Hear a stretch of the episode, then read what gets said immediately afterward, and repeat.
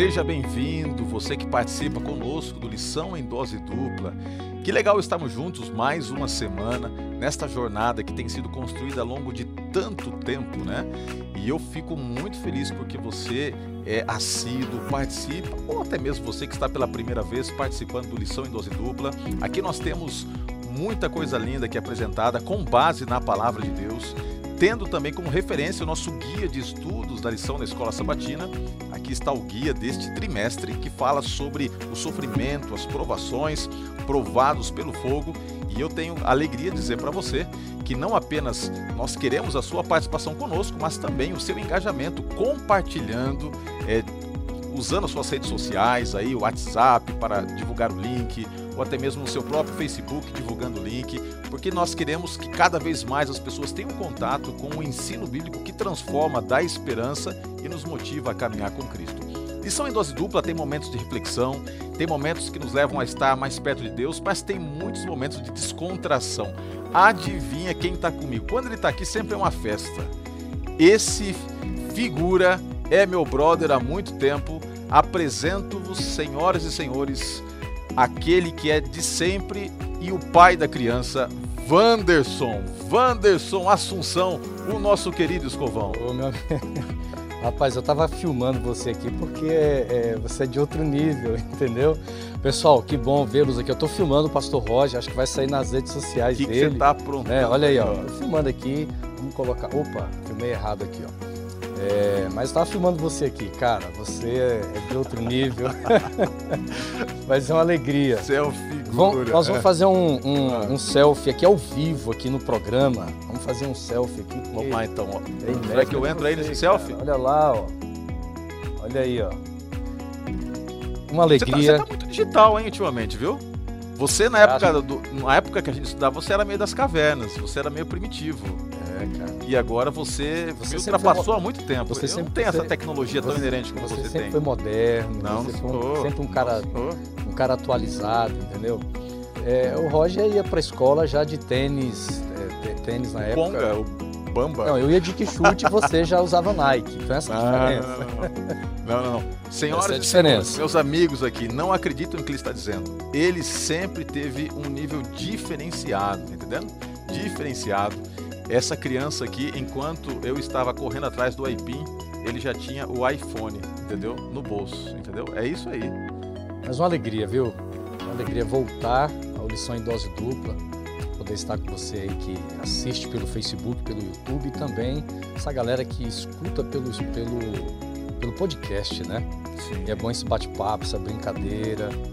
É. Sabe quando a gente passa, é, Pastor Vandes, quando a gente passa aqui na associação em outros locais, as pessoas dizem, olha, acompanhamos o Lição em Dose Dupla e de verdade eu quero parabenizá-lo, Pastor Vandes, por essa iniciativa que foi inserida no tempo em que você estava aqui cuidando das pastas, né, Escola Sabatina, ASA e também Ministério Pessoal. Essa ideia foi uma ideia brilhante. Nós temos hoje vários canais que têm é, essa proposta de estudar a lição, mas é legal a gente ter o nosso instrumento aqui na associação que alcança tantas pessoas e é um instrumento totalmente aberto, inclusivo.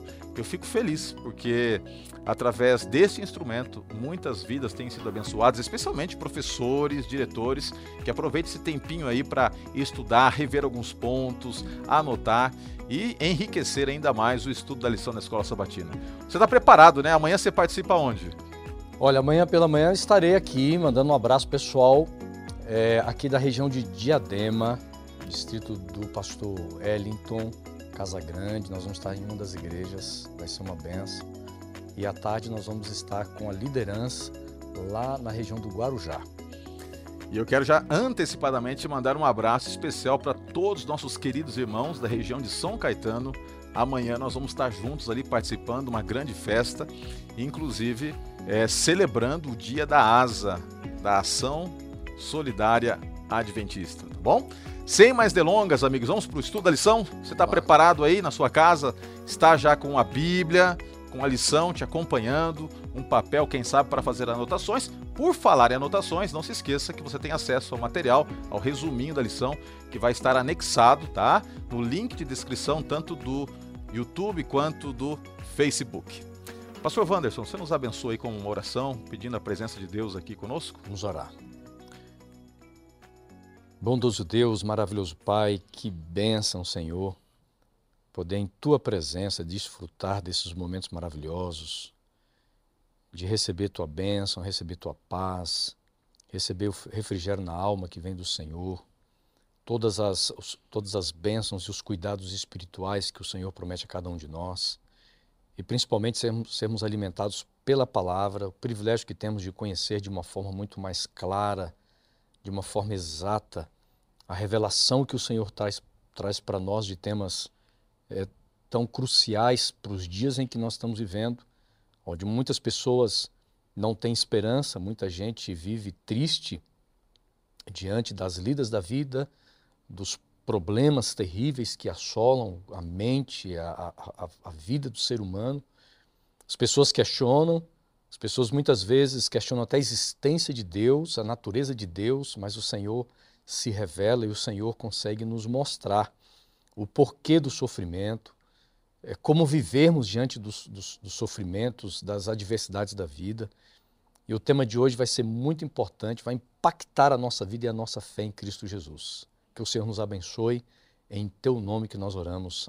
Amém.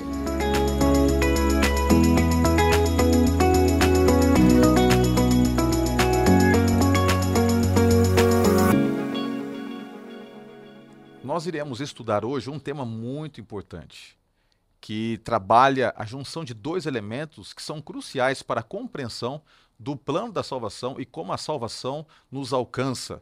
Qual é a participação humana nesse processo? Tá bom? É, a, a salvação, ela, pela Bíblia, é uma dádiva divina.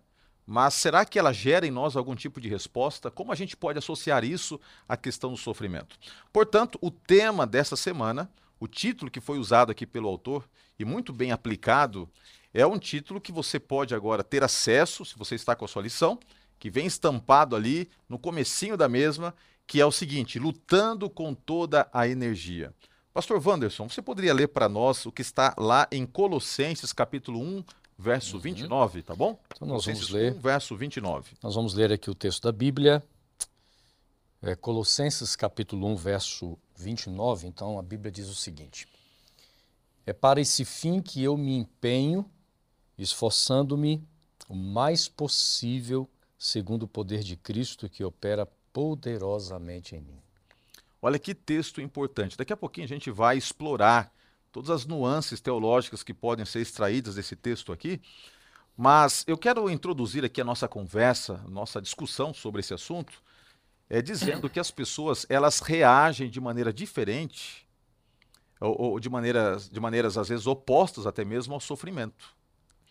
Tem pessoas que diante do sofrimento esmoronam, né? se derretem na sua essência espiritual e outras pessoas se fortalecem e usam o sofrimento como uma alavanca para que através do mesmo Deus opere a, a, a maturidade espiritual. Eu estou introduzindo isso porque é, o sofrimento ele trabalha vários aspectos da nossa vida, os sentimentos. O, o, o, sofrimento também ele vai mexer com a questão da vontade, porque nós temos que tomar decisões diante do que nós estamos passando. E o sofrimento nos mostra também, algumas vezes, o agir de Deus na nossa vida, ou até mesmo como enfrentarmos o agir das trevas, do mal na nossa vida. A questão básica que a lição vai trabalhar aqui é a junção do esforço humano no tocante à salvação e também a, ao enfrentamento, às provações que nós enfrentamos, e, por outro lado, a intervenção divina, o poder celestial que nos é concedido diretamente dos céus. Como fazer a junção das duas coisas? Como o ser humano é salvo? Vamos começar por essa discussão ao longo da história do cristianismo, nós tivemos sempre é, muitos debates sobre qual é o papel do esforço humano, como é que o ser humano alcança a salvação, como pode passar pelas provações, segurando nas mãos de Deus sem se desviar do caminho. Logo no começo do cristianismo, talvez um dos grandes obstáculos que é, os cristãos se depararam foi com a tendência teológica oriunda é, de uma, de uma perspectiva chamada gnosticismo. Tá? O que, que ensinava o gnosticismo? Em síntese, sendo bem superficial até na abordagem, o gnosticismo ensinava que apenas o conhecimento poderia libertar o ser humano para alcançar as esferas celestiais. Então, a tese do gnosticismo era o seguinte: se você obtém o conhecimento, o conhecimento que salva, né, extraído do evangelho, esse gnosticismo adaptado ao cristianismo, porque o gnosticismo não era uma exclusividade do cristianismo, mas esse gnosticismo que foi abraçado pelo cristianismo ensinava que, uma vez que você tem o conhecimento, você tem acesso à salvação e você pode suportar a provação e ser exitoso. Então, a chave era o conhecimento. Passado algum tempo, veio um homem chamado Pelágio. Pelágio, ele nasceu em 350 depois de Cristo e ele viveu até 423. O que, que Pelágio ensinava? Ele foi um, um grande teólogo da época ele entendia que a salvação ela depende da vontade e da escolha humana, como sendo esses dois elementos essenciais. Então, o que, que ele dizia? A salvação depende da minha vontade, depende da minha escolha, e se essa salvação me alcança pela minha vontade, pela minha escolha, então eu estarei apto para enfrentar as provações e, pela minha vontade, pelas minhas escolhas, superá-las. Ok? Havia também, é, contemporâneo a ele, um outro homem chamado Agostinho. Agostinho introduziu algumas, algumas ideias que nós refutamos com base bíblica, como, por exemplo, a ideia do pecado original. Ele dizia que todos nós carregamos o pecado e a culpabilidade do pecado de Adão desde o nascimento, e nós precisamos ser é, libertos disso através do sacramento que a igreja oferece. Então, a salvação, de certa forma, vem pela igreja, os seus sacramentos, que nos liberta desse vínculo com o pecado original. Mas no tocante a esse aspecto, Agostinho ensinava que tanto a salvação como o enfrentamento à dor não pode ocorrer pela vontade. Ele colocava uma situação antagônica a Pelágio, porque ele dizia que a nossa vontade humana é corrompida pelo pecado e que nós não temos condições de enfrentar o pecado e o sofrimento pela nossa vontade, porque nós somos falhos. Pastor Wanderson, hoje em dia nós enfrentamos ainda muitos problemas no tocante a equalizar essas duas coisas. Porque a Bíblia diz claramente, lá em Efésios né, 2, verso 8, que pela graça nós somos salvos por meio da fé, e isso não vem de vós. Meio que excluindo a participação humana, né? Agora, se você vai para Tiago, ele, ele diz o seguinte: que nós temos que mostrar a nossa salvação através das nossas obras. É, é, difícil, porque nós temos ainda hoje na igreja muito debate com relação a isso, né? Sobre essa questão de equalizar. É, é, essa, essa vertente, né? Com, até que ponto o meu esforço, a minha luta corrobora com esse processo da salvação, até mesmo do enfrentamento quanto ao sofrimento. É, é, é interessante porque é um dos lugares que mais nós conseguimos notar o que as pessoas pensam, por exemplo, em relação ao sofrimento, vamos ser um pouco mais específico aqui, é quando nós estamos participando de, um, de uma, uma cerimônia de velório, por exemplo. Quando você está ali naquele momento de dor, conversando com as pessoas, elas expressam suas ideias. Então, por exemplo, tem gente que chega e diz assim, ah, porque é, a gente precisa entender né, esse momento de dor, porque foi, foi Deus quem causou. E isso deveria justificar a aceitação do sofrimento. Né? Ah, porque era o, era o momento, por exemplo, da pessoa é, partir desse mundo para outro lugar. Ou seja, as pessoas elas têm ideias diferentes é, em, em, vários assuntos da vida, a questão da salvação, a questão do sofrimento, por exemplo. Né? E quando nós não entendemos realmente o que está por trás de tudo isso, é, dificulta para nós entendermos a vontade de Deus para a nossa vida. Então, por exemplo, você citou duas, é, dois grandes homens que tiveram, ou dois grandes movimentos que tiveram influências muito profundas na sociedade e queira ou não, é, nós ainda estamos vendo os vestígios né, desses pensamentos até os dias que nós estamos vivendo. É, é, é, um, é um desdobramento que nunca acaba. Né? Então a gente vive nessa tensão, por exemplo, questão da salvação. Jesus tratou desse assunto. O próprio jovem rico procurou, procurou Jesus e falou: Senhor, o que, o que eu preciso fazer para ser salvo? E as pessoas hoje, é, Roger, elas lidam de uma forma tão angustiante com o tema sofrimento, que é o tema geral nós estamos dando a lição. A questão do sofrimento, o que está por trás do sofrimento. Então, veja, isto nos leva muitas vezes, a, a falta de compreensão dessas verdades me leva a não entender, por exemplo, a natureza de Deus, o caráter de Deus, a graça de Deus, o amor de Deus, né? E parece que Deus ele se torna oculto diante desses cenários, mas Deus é presente. Então, por isso que é muito importante uh, o estudo que nós estamos tendo aqui, porque vai clarificar de uma forma é, muito, muito definida para nós, né, como nós lidamos com essas questões. Então, por exemplo, você falou de salvação. Se eu entendo que a salvação é muito mais pelo conhecimento cognitivo, né? Ou até mesmo. O gnosticismo dizia isso. É, né? Exatamente, porque quanto, é, é, quanto maior for o seu conhecimento, mais é o ápice da sua, vamos dizer assim, da sua experiência espiritual. Né? E às vezes você vai para um outro extremo. O outro extremo é a ausência do conhecimento. Só o sentimentalismo. E a, né? a elevação da experiência. Só que o problema, por exemplo, da elevação da experiência é porque a experiência ela pode ser o crisol. E se eu estou vivendo nesse momento uma experiência terrível, isso poderia me, me dizer o seguinte, que eu estou longe de Deus. Até posso estar, mas não significa que eu estou. Né? Porque o próprio Jesus, quando esteve na cruz, ele passou pela, pela a, a experiência terrível, mas ele estava perto do Pai. Uhum. Estava entregando a vida dele pelo ser humano. Né? Mas nem o conhecimento e nem a experiência conseguem substituir aquilo que Deus opera na vida do ser humano. Né?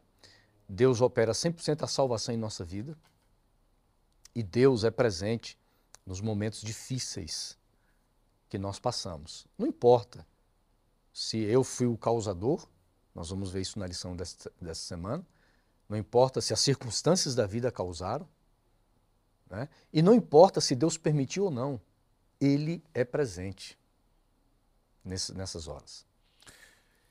É isso aí, que bom que você está participando conosco, que bom que você está tendo a oportunidade de já ir preparando o caminho nesse estudo para ter compreensões mais amplas.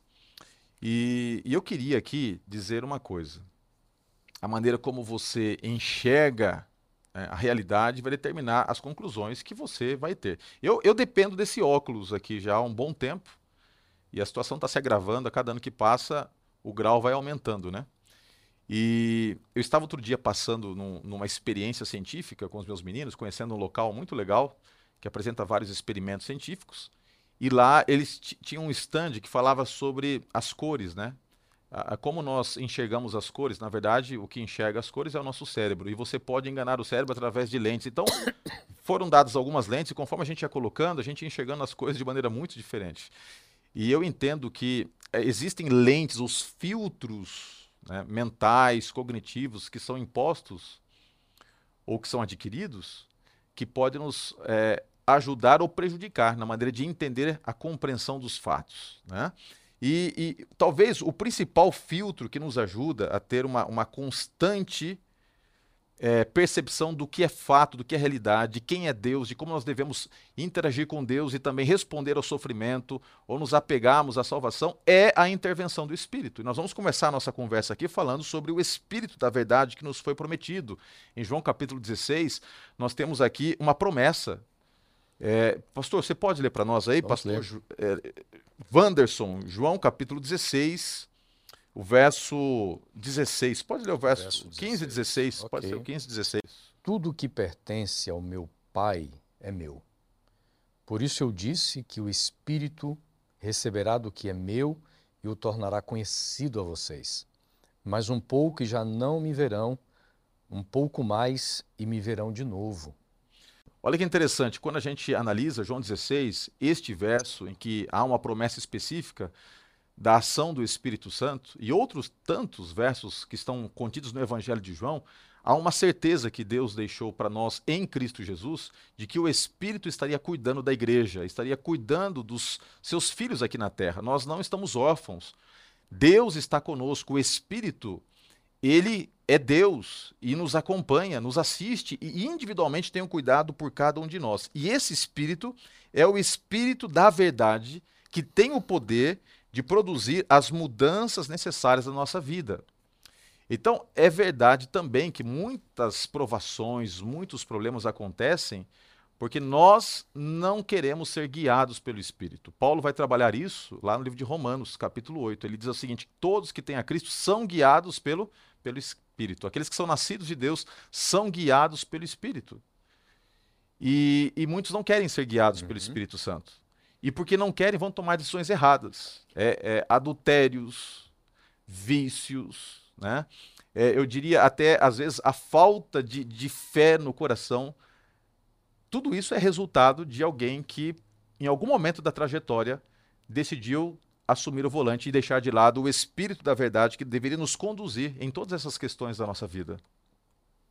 Aqui a gente vai encontrar um, um, um, um termo muito importante na lição, no nosso guia, o livre-arbítrio. Né? Você, tem, é, você tem agora no livro A Revelação de Cristo, no livro de João, na ausência de Cristo, você tem a presença do Espírito Santo.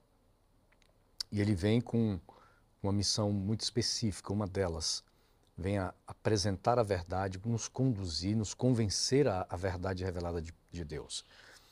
Mas Deus ele respeita as nossas escolhas o nosso livre-arbítrio. Então veja, nós estamos vivendo no cenário de um grande conflito. Tá?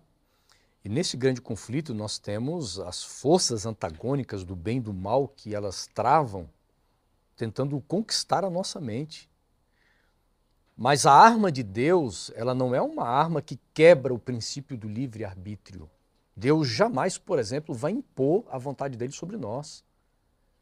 Então veja, quando Deus criou o ser humano, é, foi um foi um risco que ele fez. Tanto é que foi provado isso. Ele cria o ser humano com a possibilidade de queda, a possibilidade da, da desobediência, da rebelião. Por quê? Porque Deus criou o ser humano livre, você pode escolher, Deus apresenta as, as opções, Deus apresenta as possibilidades. Por exemplo, nós vamos ter aqui é, eu acho que a gente pode ilustrar é, dois momentos muito interessantes para a gente fazer uma breve análise sobre essa questão do livre-arbítrio, o respeito de Deus, essa fluência do Espírito Santo. Nós temos é, no céu, quando Lúcifer, mesmo diante de todas as evidências do caráter, do poder de Deus, da majestade, quando a gente fala do poder e majestade, não é na ótica humana daquele ditador, daquele rei, dos reis do passado, por exemplo, que, é, em detrimento da sua, da sua própria vontade, ele ultrapassava os limites né, estabelecidos por, pelo próprio Deus. A gente está falando de um Deus cheio de amor e graça. E esse Deus revelado, Lúcifer se, se posiciona contra ele, Deus, Deus respeita essa escolha. Então nós temos o cenário no céu de queda, do rompimento. Deus permite esse rompimento, embora Deus não quisesse esse rompimento. Agora, depois nós vamos ver na terra. Nós, nós temos agora o exemplo de, de Adão e Eva, aonde também baseado no princípio do livre-arbítrio. E veja, quando a gente fala da liberdade de escolha, nós não estamos falando da ausência da, da ação de Deus. Porque Deus ele comunica, Deus fala a nossa mente, mas a questão de Deus falar a nossa mente não é Deus chegando e impondo a sua vontade. Ele apresenta, ele nos influencia, mas Deus respeita a nossa escolha, a nossa liberdade. Então, veja, é muito bonito sabermos que hoje, é, pastor, é, o Espírito Santo, que é, é esse, esse ser divino, fazendo parte da divindade, o Espírito Santo ele trabalha de uma maneira extraordinária em nossa vida. Né? Agora, qual que é o problema da humanidade? Num ponto aqui é que nós não sabemos, na maioria das vezes, usar essa liberdade que temos. Aí a gente começa a entender que as nossas decisões, as nossas escolhas, elas se afastam de Deus, da vontade de Deus, e muitas vezes nós nos colocamos numa posição, olha só, aí não é Deus que nos coloca, nós nos colocamos numa posição de perigo, numa posição é, aonde nós vamos sofrer. Às vezes eu mesmo me coloco numa posição de sofrimento. Pelas escolhas, né? Pelas escolhas. E olha a nossa ignorância. Eu escolho de uma forma errada, eu estou agora sofrendo e eu quero transferir essa culpa para outras pessoas ou para Deus, sendo que eu mesmo sou o causador né, deste sofrimento, é, que seja temporário ou não na minha vida entendeu? Então é muito importante nós entendermos, né, é, a, a, essa participação nesse grande conflito nessa grande controvérsia que existe no céu, mas que ela acontece aqui na terra, em saber que nós somos alvos, nós estamos aqui no meio. E nós temos que ter a sensibilidade que, assim, é, Deus respeita nossas escolhas, sim. O diabo, ele não respeita. O diabo, ele impõe, né? Ele impõe essa cultura mundana, ele impõe as suas vontades, ele impõe os seus planos e ele tenta fazer com que isso aconteça na nossa vida de uma forma assim é, violenta, né? de uma forma cruel, entendeu? Então é, é, é, muito, é muito complexo o que nós estamos tratando aqui, né? Exatamente. E é por isso que eu, eu quero destacar aqui o seguinte. Até em cima do título geral da lição, né, que é lutando né, com, todo, com toda a força, com toda a energia, Talvez a grande luta, conforme o, pastor Vandes aqui mencionou, a grande luta que nós tenhamos é resistir à essência da tentação. E qual foi a essência da tentação, especialmente é, da primeira tentação ali que Jesus Cristo teve no deserto? Qual era a tentação? A tentação era agir independentemente de Deus. Uhum. Talvez aqui está o grande ponto. É, a primeira luta que nós temos é entender que nós somos dependentes de Deus, que se formos agir, decidir, caminhar sem a guia, sem a direção do Espírito Santo, sempre teremos problemas nesta jornada e muitas coisas ruins poderão nos acontecer e sofrimentos virão. Portanto, eu acredito que a grande luta inicial que nós temos no tocante a, a, aquilo que é particular meu, aquilo que é particular seu, é submeter o livre-arbítrio à direção do Espírito. Agora, há uma outra coisa muito importante, a lição ela coloca, é entender qual é a minha participação nesse processo da salvação. Lógico, é o Espírito que vai estar me conduzindo, ele vai dizer aonde devo ir, aonde não devo ir, o que devo fazer, o que não devo fazer, a quem eu devo me render nesse processo da salvação. Mas vamos entender como é que funciona aqui a salvação. Primeiro, isso é básico e essencial. A salvação é uma dádiva divina. Ela não acontece no contexto de, um, de uma troca, né? não é um câmbio entre o homem e Deus.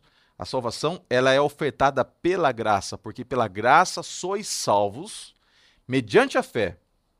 E isso não vem de vós, diz o apóstolo Paulo, é um dom de Deus. Não vem de obras para que ninguém se glorie. Paulo tinha essa compreensão muito clara de que a salvação ela não depende da participação humana. Mas aqui tem um detalhe: ela não depende da participação humana, mas ela afeta a participação humana. Ela não depende, ela é uma dádiva de Deus, mas ela vai influenciar na vida daquele que aceita Cristo. E ao ser impactado pela salvação, esta pessoa ela vai responder essa salvação. A, a salvação ela não é passiva, a salvação, ela opera mudanças. Ela, ela tem esse poder vivificador de pegar aquele que está no caminho da morte como um morto espiritualmente trazer vida e, e, vida dinamismo. Quais são as respostas da salvação? E aí que nós lemos que está lá em Colossenses capítulo 1, verso 29, que é o texto que já foi mencionado aqui pelo pastor Wanderson, e eu quero aqui é, ler novamente. Paulo diz assim: é para este fim que eu me empenho. Olha só, ele usa a palavra empenho, esforçando-me o mais possível segundo o poder de Cristo, que opera poderosamente em mim. Aqui nós temos uma combinação. Por um lado, aquilo que eu já mencionei que é essencial, o poder de Deus, o poder de Cristo. Certo? A salvação, ela é uma dádiva que é concedida pelo poder de Deus. Não há participação humana nesse primeiro elemento. É Deus que dá, é Ele que concede. E Paulo diz isso claramente lá em Romanos capítulo 1, verso 16. Porque não me envergonho do evangelho, porque é o poder de Deus para a salvação de todo aquele que nele crê tanto do judeu quanto também do grego. O justo verá pela, pela fé. É o poder de Deus, tá? Então ele entendia, reconhecia que a salvação é um poder que tomava conta da vida dele e que operava mudanças na vida dele. Mas ele não era alienado, ele não era aquele tipo de pessoa que pensava assim, uma vez salvo, salvo para sempre, então vou ver como eu quero, em oposição à lei, em oposição a Cristo, é, entregue ao, ao pecado. Não. Pelo contrário, o que ele dizia, que uma vez alcançado por essa salvação, a parte dele era responder como um ato é, de, de, de agradecimento a essa salvação recebida. E qual era a maneira dele agradecer a salvação? Vivê-la intensamente. Como? empenhando-se e esforçando-se. A palavra empenhar-se aqui dá a ideia de trabalhar até a exaustão. E a palavra aqui esforço, ela é, emprega o conceito de alguém que se entrega tanto que isso acaba gerando até mesmo agonia. Talvez o que possa ilustrar um pouquinho é, é o que acontecia com os atletas naquele tempo ainda hoje. Você acha que alguém ganha uma maratona aí do dia para a noite? Não é assim. Para alguém ganhar uma maratona, quantas madrugadas essa pessoa tem que acordar? Quantos quilômetros são enfrentados dia após dia? Exige esforço, existe empenho, exaustão, às vezes desmaio, correção de rotas. Não é do dia para a noite que alguém consegue vencer, né? Nesse mundo tão competitivo esportivo. De igual forma, Paulo entendia que uma vez que o poder de Deus o alcançara, e ele estava revestido desse poder e tinha a certeza da salvação, ele não poderia ficar de braços cruzados. Ele dedicaria a sua vida com empenho e esforço. E a vida de Paulo mostra isso, né? É, não é uma, uma vida, pastor Wanderson, marcada por uma acomodação. Quando a gente vê a biografia de Paulo, a gente consegue ter vários recortes, né? No livro de Atos, nos seus escritos, a gente percebe que ele se empenhou e ele acabou sendo uma referência. Ele podia dizer, né? Ser de meus, meus imitadores, porque ele não não foi passivo a essa salvação recebida. É, Paulo, Paulo era um homem muito muito antenado no, nos dias que ele vivia. Quando você analisa os escritos de Paulo, ele se utiliza, por exemplo, do, dos aspectos culturais, dos aspectos da sociedade. Ele fala, por exemplo, de armas, ele fala do guarda, ele fala da, da, da, da luta, do exército. Ele, aqui ele está falando, ele está utilizando palavras é, que tinha a ver com atletas, né? Ele utiliza isso algumas vezes. Então veja, ilustrando aqui, o atleta, como a minha, a minha versão diz assim, por isso eu me esforço lutando conforme a sua força. Então veja, quando Paulo fala desse, desse trabalhar de uma forma exaustiva na vida de um atleta, porque a, a, o atleta é isso. O atleta, quando a gente olha lá o cara sendo campeão de uma maratona, nós não temos a mínima ideia de tudo aquilo que ele passou, os preparativos, os momentos de exaustão, o seu corpo muitas vezes é, sem, sem aguentar né, uma sequência maior de exercícios. A gente não tem ideia do que o cara passa. Eu já tive os meus, os meus dias, né? Você no colégio era sedentário, mas eu, eu gostava de correr, né? Mas eu tive minha, os meus dias de corredor. Você não sabe disso, mas eu tive Você meus... corria da polícia? Não. a vontade era correr atrás do bandido. Você era do exército, né? Você é, era perigoso. Era, exatamente. Mas não era sedentário, não. Jogava bola, jogava fazia bola, exercício cara. lá na é, academia, verdade, viu? É Vai verdade. Eu tava só brincando aí, contigo, tava vendo se você tá ligado aí. Tô um pouco agora. É.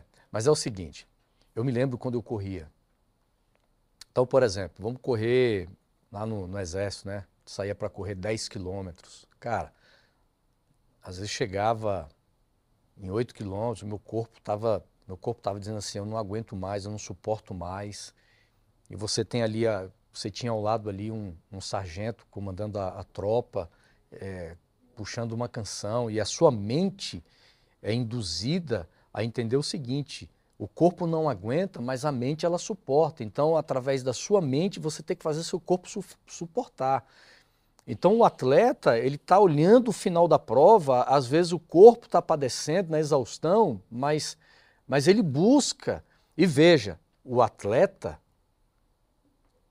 ele tem suplementos externos que, o, que colaboram com todo esse processo. São vitaminas, é uma boa alimentação. Então essa ilustração a gente traz agora porque é, nesta caminhada que nós estamos tendo com Deus, nós não estamos lutando só com as nossas forças. Eu dou o meu máximo que eu posso, mas eu também tenho que dar o meu máximo com o poder que Deus coloca e opera em mim, que é algo extraordinário. Então a gente passa a entender que há duas forças que operam, né? Primeira é a força em mim mesmo, que ela está sendo regenerada pelo poder de Cristo. Porque nós estamos experimentando a salvação nele. A nossa mente agora é diferente, nós temos capacidade de tomar decisões de uma forma muito diferente, mais sensata. Mas o mais extraordinário de tudo é essa força, Pastor Roger, que vem de fora, como Paulo coloca aqui, que somado tudo isso a gente vai lutar. Então, o povo de Israel no deserto precisou entender isso. Porque a partir do momento que eles queriam lutar sozinhos, eles diziam assim: ah, a gente precisa voltar para o Egito, porque lá que era bom. E eles agora vinha na memória a, a, a comida, a cultura do Egito. Mas quando eles experimentavam o poder de Deus, eles passavam a entender o seguinte: não, como Josué e Caleb, né? Não, é possível entrar na terra prometida. Tem gigantes, as cidades têm muros altos, mas é possível. Por quê? Porque nós vamos chegar lá. E quando nós chegarmos lá, haverá um poder sobrenatural que vai é, completar aquilo que nós não podemos fazer, que é o poder de Deus. Que coisa linda, viu? Impressionante. É, essa é uma outra luta né, que nós temos. A luta de permitir, por escolha pessoal, que o poder de Deus esteja em nós. E se a salvação, se o poder de Deus estiver em nós, com certeza a nossa parte será então se esforçar, empenhar-se para que através da nossa vida possamos ser agradecidos por essa salvação que nos alcançou. Isso vai nos dar força, inclusive, para enfrentar as provações. Agora, é, avançando um pouquinho, o tempo passa rápido demais e nós não queremos aqui estourar o horário, né? Vem a questão da vontade também. E nós temos uma vontade que é uma vontade desfigurada pelo pecado. Paulo trata disso lá em Romanos capítulo 7, ao dizer, ora, querer fazer o bem está em mim, mas não consigo fazê-lo. O mal que não quero, eu acabo fazendo. E ele chega no momento de ápice de clamor, dizer assim, dizendo assim, olha, miserável homem que sou, quem me livrará desse corpo, né, da morte? Ou seja, a, a nossa vontade foi corrompida pelo pecado. Mas o Espírito pode introduzir em nós uma outra vontade, que é a vontade espiritual.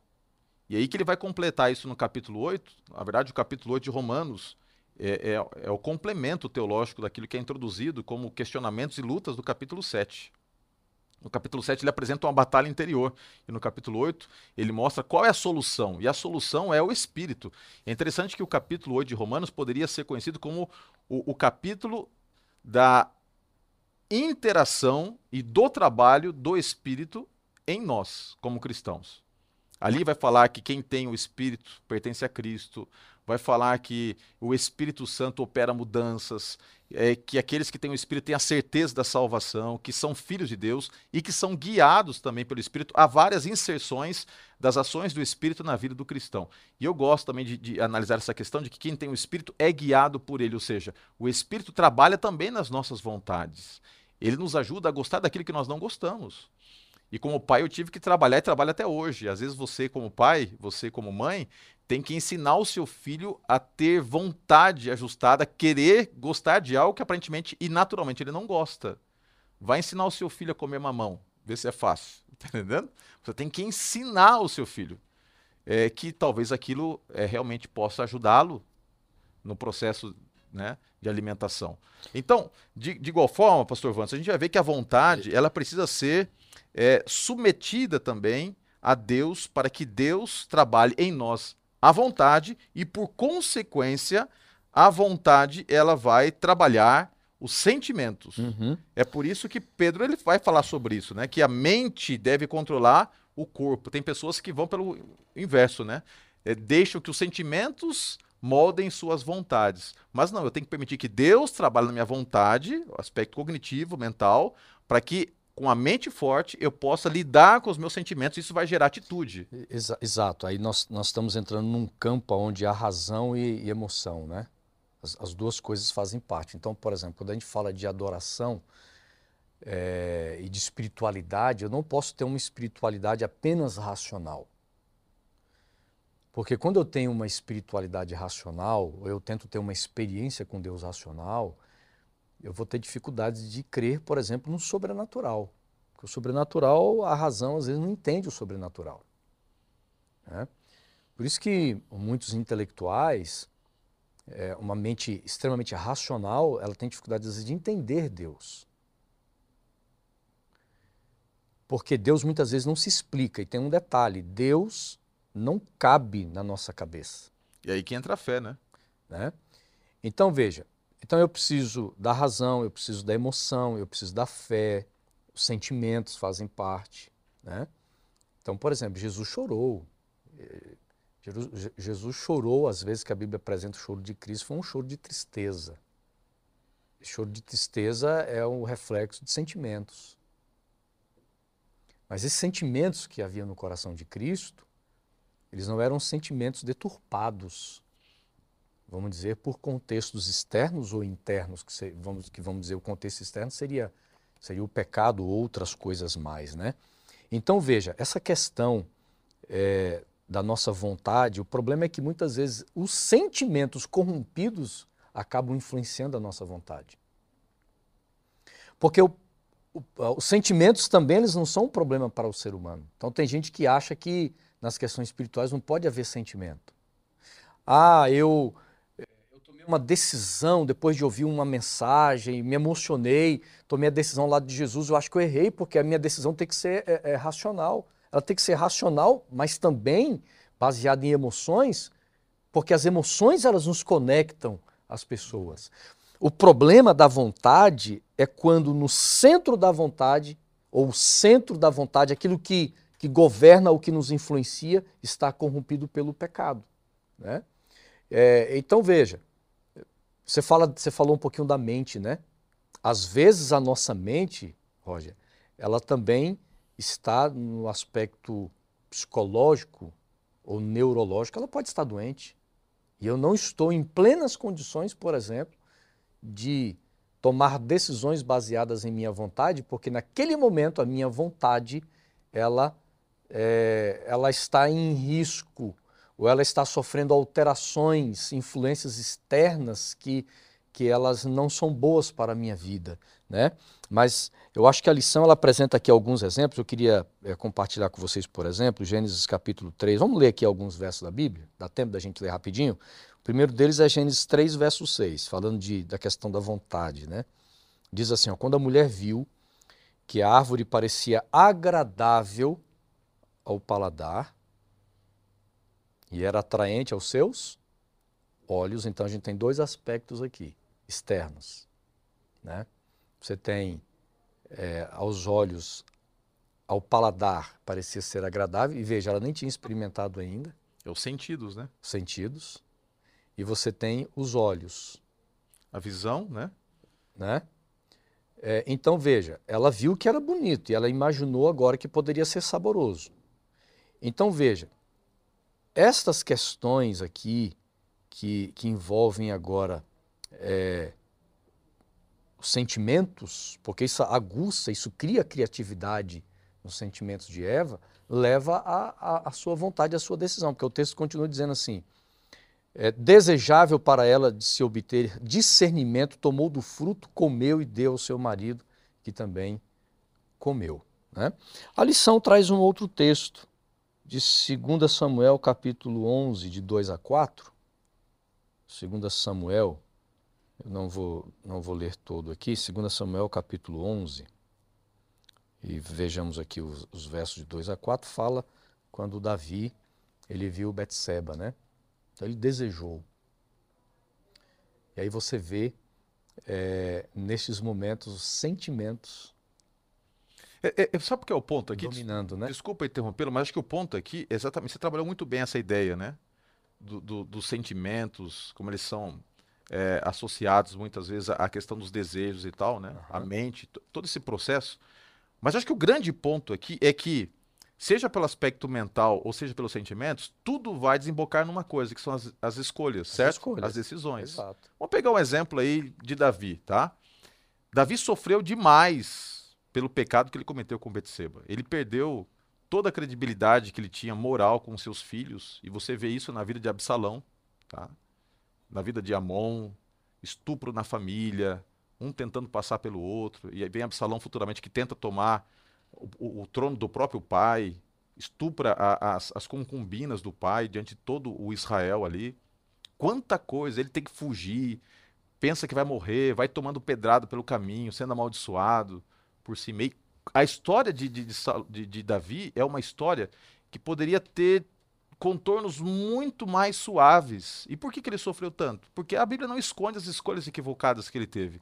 E essa escolha foi uma escolha que foi extremamente destrutiva. Deus perdoou, Deus concedeu graça, mas a escolha realmente marcou a vida dele, né? Marcou e marcou de maneira terrível. E eu vejo que ele sofreu muito pelas escolhas. E é o que eles estão tá trabalhando aqui. Que nós temos que lutar com todas as nossas forças, porque colocar as decisões né, nas mãos de Deus, e as grandes decisões principalmente, é, é um fator crucial para evitar muitas vezes o sofrimento. Viu, viu, Ou a, até mesmo ao termos escolhido uhum. errado, buscarmos nele força uhum. para enfrentar essas Exato. provações que virão pelas escolhas erradas. Então nós já temos um, um cenário. Primeiro, o ser humano é, ele tem uma natureza de pecado. Isso, isso queira ou não, afeta, vamos lá, as nossas decisões, os, os nossos sentimentos, valores, crenças e etc e tal. Nós temos um outro fator agravante nos tempos em que estamos vivendo: o estilo de vida. Então, esse estilo de vida, por exemplo, nós que vivemos nas, nos grandes centros, né, é uma vida muito doida, muito louca.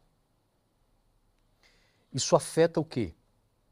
Então, por exemplo, o indivíduo trabalha o dia inteiro, transporte público, é o ônibus, está estressado, chega em casa, tem contas para pagar, ele vive nesse turbilhão de coisas, dorme tarde, acorda cedo. Então, assim, é um estilo de vida distante dos remédios naturais que Deus deixou para gente. Isso afeta aqui, ó. Então, por exemplo, uma pessoa que ela está mentalmente esgotada, ela está cansada mentalmente, isso influencia em quê? Seus sentimentos, nas suas vontades. Eu não estou falando do aspecto espiritual, também. Mas eu estou falando agora de uma forma muito mais específica em relação à, nossa mente, ao nosso cérebro, que muitas vezes vai deixar de produzir aquilo que nós tanto precisamos, que Deus criou o ser humano, por exemplo, a produzir é, é, aquilo que nos dá o prazer, por exemplo. Né? Nosso corpo produz isso. Nosso corpo produz aquilo que nos, nos dá alegria. Deus criou o ser humano assim.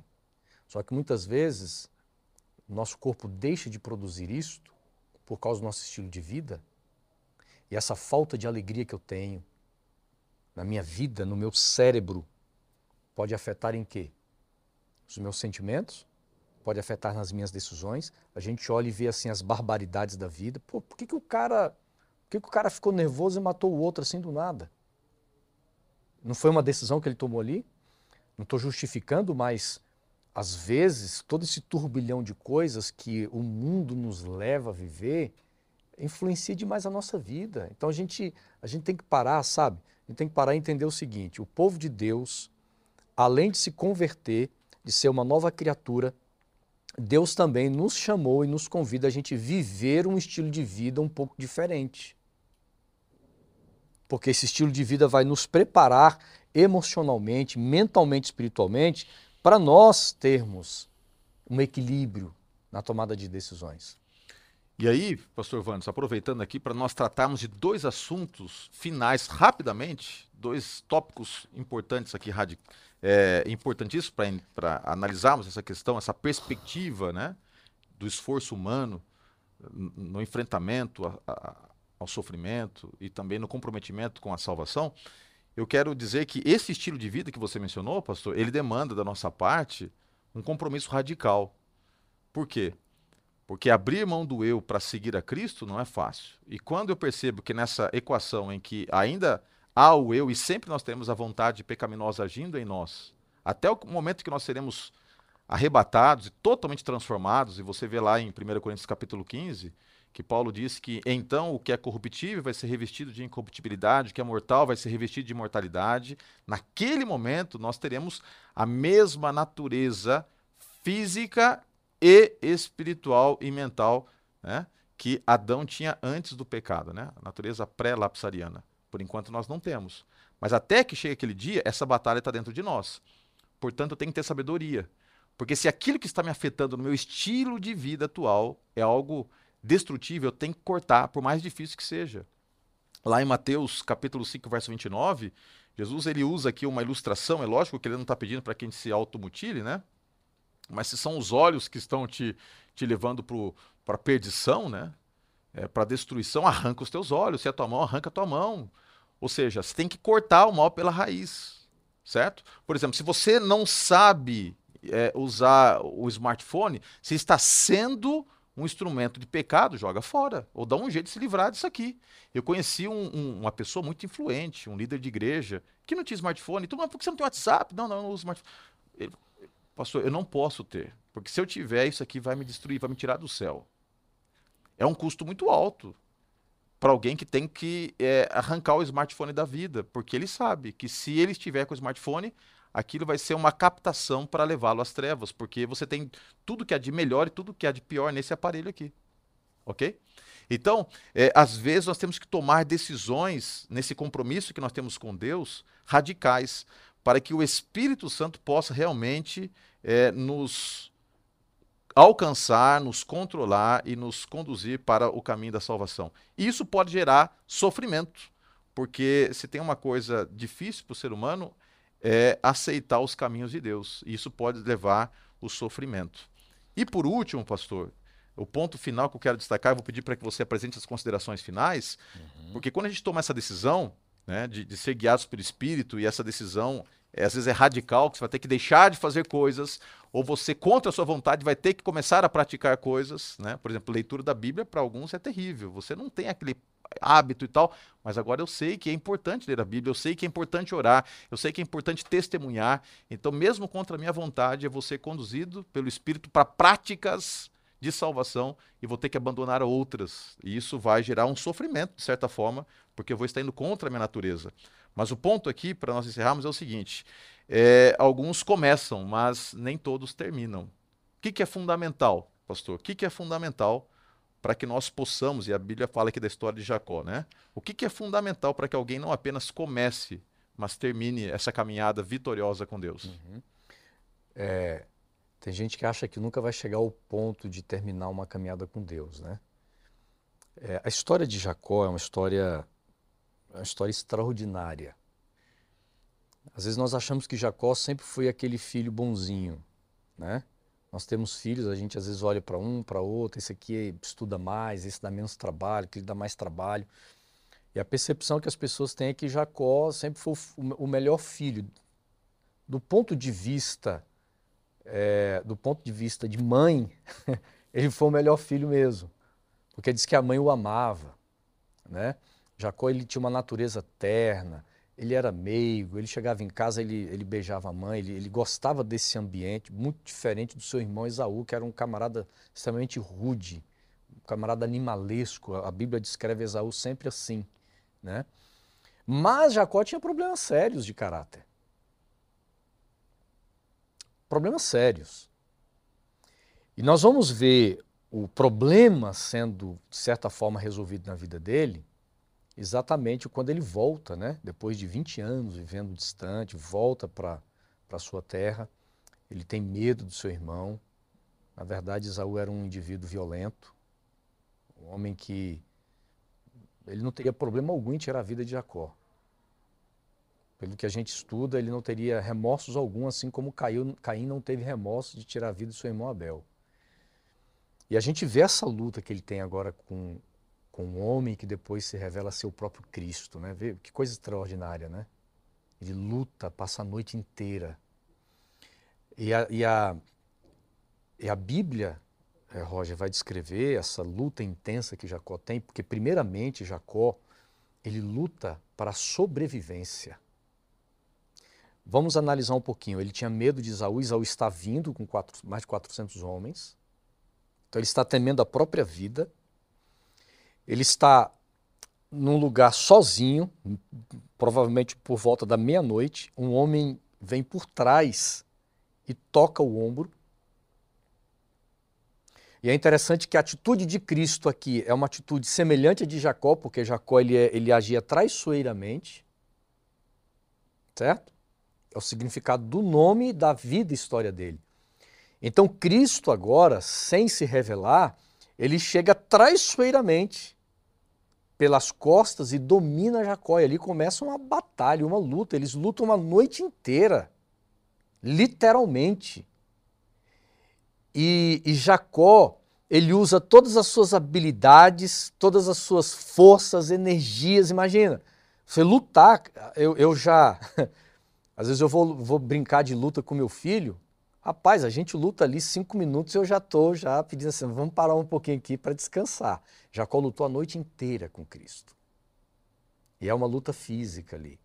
Agora veja, no final, quando é, ele percebe que a pessoa que está ali é Deus, o texto bíblico diz no verso 26, diz assim, ó, é, verso 25: Quando o homem viu que não poderia dominar Jacó, olha a intensidade da, do que Jacó fazia, tocou-lhe na articulação da coxa, de forma que deslocou enquanto lutavam. Gênesis 32, 26. Então o homem disse: Deixe-me ir, pois o dia já desponta. Mas Jacó lhe, lhe respondeu: Não te deixarei ir, a não ser que me abençoe. Dois fatos importantes aqui, Pastor Roger. Primeiro, quando Cristo diz deixe-me ir, é, é, a, a, linguagem que Moisés se utiliza aqui não é que, que ele está dizendo assim, ó, eu vou embora. Na verdade, a linguagem é o seguinte: Jacó, você tem que me mandar embora. Me mande embora. Por quê? Porque a Bíblia diz que todo aquele que vê a face de Deus morre. Jacó sabia dessa teoria. Ele sabia desse princípio. Todos aqueles que possivelmente pudessem ver a face de Deus morreria. Então Cristo está dizendo isso para Jacó: você tem que me, me expulsar da sua presença, porque se você me ver, você vai morrer. E Jacó agora ele está tão sedento pela, pela bênção espiritual, por um ponto final na, na, nessa história trágica que ele estava cansado de viver, que ele diz assim: Eu não importo se eu vou morrer, se eu verei a tua face. Não, não, não me importa isso. O que eu desejo do fundo do meu coração é que o Senhor me abençoe, me liberte, me dê esta vitória espiritual, porque se eu morrer depois não tem problema. E é por isso que ele diz aqui: Eu não te deixarei ir, a não ser que, que me abençoes. Essa perseverança, pastor Vanderson, de Jacó, é uma perseverança que, que se transforma numa virtude extremamente desejável para todos nós, né? Com certeza. Porque ele lutou, ele lutou, ele lutou, e ele não lutava só contra aquele homem, ele lutava contra o passado, contra os seus traumas, contra as suas falhas, mas ele sabia Exatamente. que a bênção de Deus poderia mudar o jogo. Portanto, quando ele ficou frente a frente com Deus, ele sabia que era oportunidade singular. Não te deixarei ir, se não me abençoar. Pastor Roger, ele foi perseverante, a, né? E a Bíblia mostra, a Bíblia confirma é, a bênção de Deus quando Cristo muda o nome. Não chamarás mais Jacó, mas Israel. Então a mudança de nome aqui, a mudança de nome significa redenção, uhum. salvação, é o novo começo. Então Deus nos dá todos os dias a oportunidade desse novo começo. N não é fácil, porque ser enganador, ser traiçoeiro, era parte da natureza de Jacó eu tenho as, as minhas eu tenho a minha natureza e as minhas tendências e é muito difícil uhum. largar muitas coisas dela, né? E somente Deus pode fazer isso aí. Mas a gente tem que permitir, como Jacó, é lutar, é participar dessa batalha espiritual intensa, né? É só assim. É por isso que eu quero agora aproveitar e fazer um desafio para você, especialmente para você que é professor da escola sabatina, você que é instrutor bíblico, você que é diretor da escola sabatina, você que de alguma forma vai compartilhar esse conteúdo com alguém, para que você não se esqueça de desafiar também aqueles que estiverem ao seu redor a perseverarem. Não por acaso, a Bíblia diz que aqueles que receberão a coroa da vida eterna, no momento final da história, também têm sobre suas vidas a marca da perseverança. Aqui está a perseverança dos justos os que guardam os mandamentos de Deus e têm o testemunho de Jesus. No livro de Apocalipse, capítulo 14, nós encontramos esta marca, a marca da perseverança. A vida cristã é uma dádiva. A graça foi de graça, mas a sua parte, a minha parte, é permitir que essa salvação nos alcance de tal forma que a gente vive intensamente essa nova vida com Cristo, nos esforçando, nos empenhando como o apóstolo Paulo e permitindo que através da nossa vida outras pessoas também sejam alcançadas pela graça de Cristo Jesus. Muito obrigado pela sua presença. Que a benção do Senhor esteja com cada um de vocês. Se você não pegou ainda, pegue o resuminho aí, tá bom? No link de descrição. Muito obrigado, meu amigo pastor Wanderson. Você sempre é bem-vindo. Você é o dono da cadeira. Eu sou apenas aquele que está aqui como inquilino, aquecendo para que você Isso. volte mais vezes, tá bom? Eu sigo, eu sigo teus passos. Você é minha. Você é um, um, uma referência para nós aqui. Rapaz, isso é bondade demais. Não acredita em meia palavra dele, viu? Não acredita em meia palavra dele. Queridos, vamos terminar com uma oração e eu tenho certeza que fomos abençoados pelo estudo da palavra do Senhor. Querido Pai que estás nos céus, obrigado pelo momento que nós tivemos aqui, de estudo da tua palavra, um momento de reflexão, entendendo que é possível, pela tua graça e pelo teu poder, manifestos em nós, nos esforçarmos e lutarmos, combatemos esse bom combate e temos a certeza de que a vitória nos é assegurada no presente e no futuro e que um dia sobre nós estará a coroa da vida eterna. Coloco sobre tuas mãos, ó Pai, através dessa prece, cada professor, cada diretor da escola sabatina, cada aluno, cada amigo que está participando desse estudo, que possamos não apenas compreender, mas viver esses ensinamentos. E oramos em nome de Cristo Jesus. Amém. Até o nosso próximo encontro.